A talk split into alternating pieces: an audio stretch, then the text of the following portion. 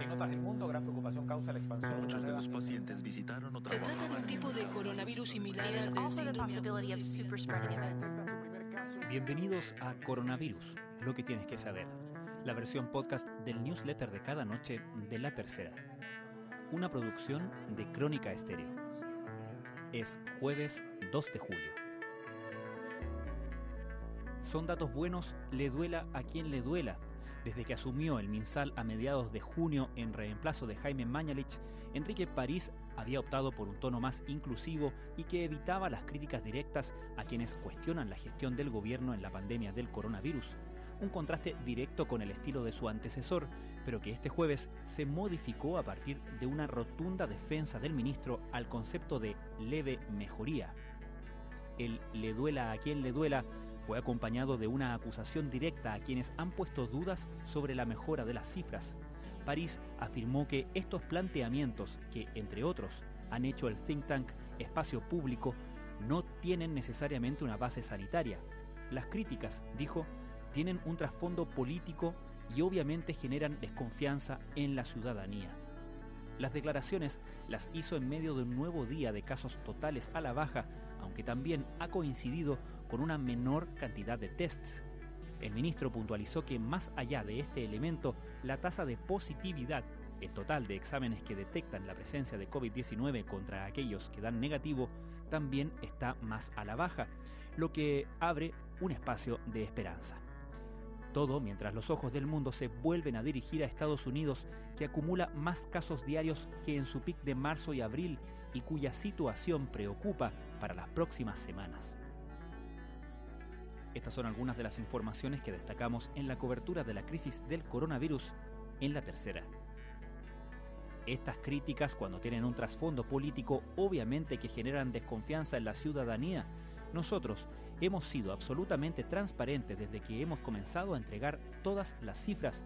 Así se refirió hoy el ministro de Salud, Enrique París, a las críticas que realizó Espacio Público por la información de las cifras de fallecidos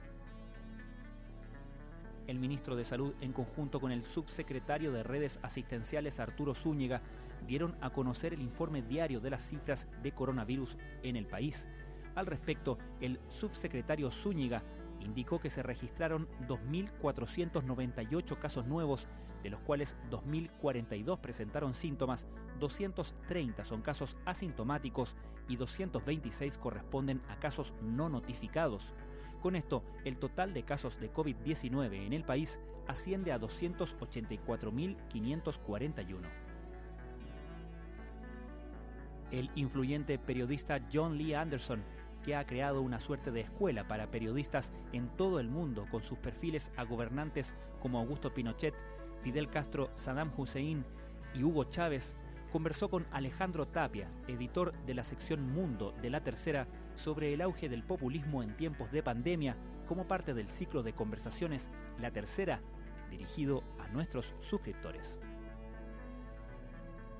En los próximos días, el Ministerio de Salud recibirá su última compra de ventiladores mecánicos, 350 máquinas que fueron adquiridas para reforzar la red integrada de hospitales y clínicas. Y no hay nuevas compras previstas. Nuestro plan original considera estos últimos 350 ventiladores, dijo el subsecretario de redes asistenciales Arturo Zúñiga, lo que quiere decir que el sistema podría crecer hasta en 350 camas más con estas máquinas, aunque habría espacio para crecer un poco más recurriendo a otros dispositivos. 78 de 99 reos trasladados de Santiago a la cárcel de Rancagua a mediados de junio dieron positivo para COVID-19.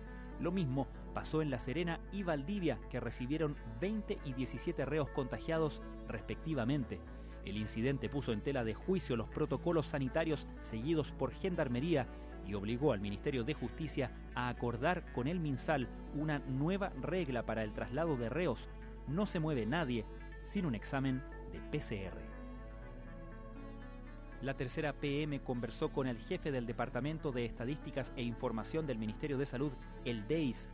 Carlos Sanz abordó las denuncias relativas a que durante la gestión de Mañalich no se habría tomado en cuenta el conteo que realizaba su repartición. No es que no se me haya tomado en cuenta, seguimos teniendo el mismo ritmo de trabajo, nunca nadie me ha pedido ocultar una cifra o cambiar algo, señaló. Lanzamientos virtuales, contenidos para redes sociales y rescate de material de archivo son algunas de las estrategias de los sellos independientes para sobrevivir a una crisis que les ha golpeado principalmente por el cierre de los eventos masivos. Cuatro discográficas chilenas, BIM, Quema su cabeza, Beast y Cápsula Records, detallan a culto los alcances de la pandemia en una industria caracterizada por su vulnerabilidad e informalidad laboral y que enfrenta el desafío de, una vez más, reinventarse. Esto fue Coronavirus, lo que tienes que saber, la versión podcast del newsletter de cada noche de La Tercera. La redacción es de Sebastián Rivas, la producción de Crónica Estéreo, el podcast diario de La Tercera que cada mañana, de lunes a viernes, aborda en profundidad un tema de nuestra contingencia. Soy Francisco Aravena, que tengan muy buenas noches.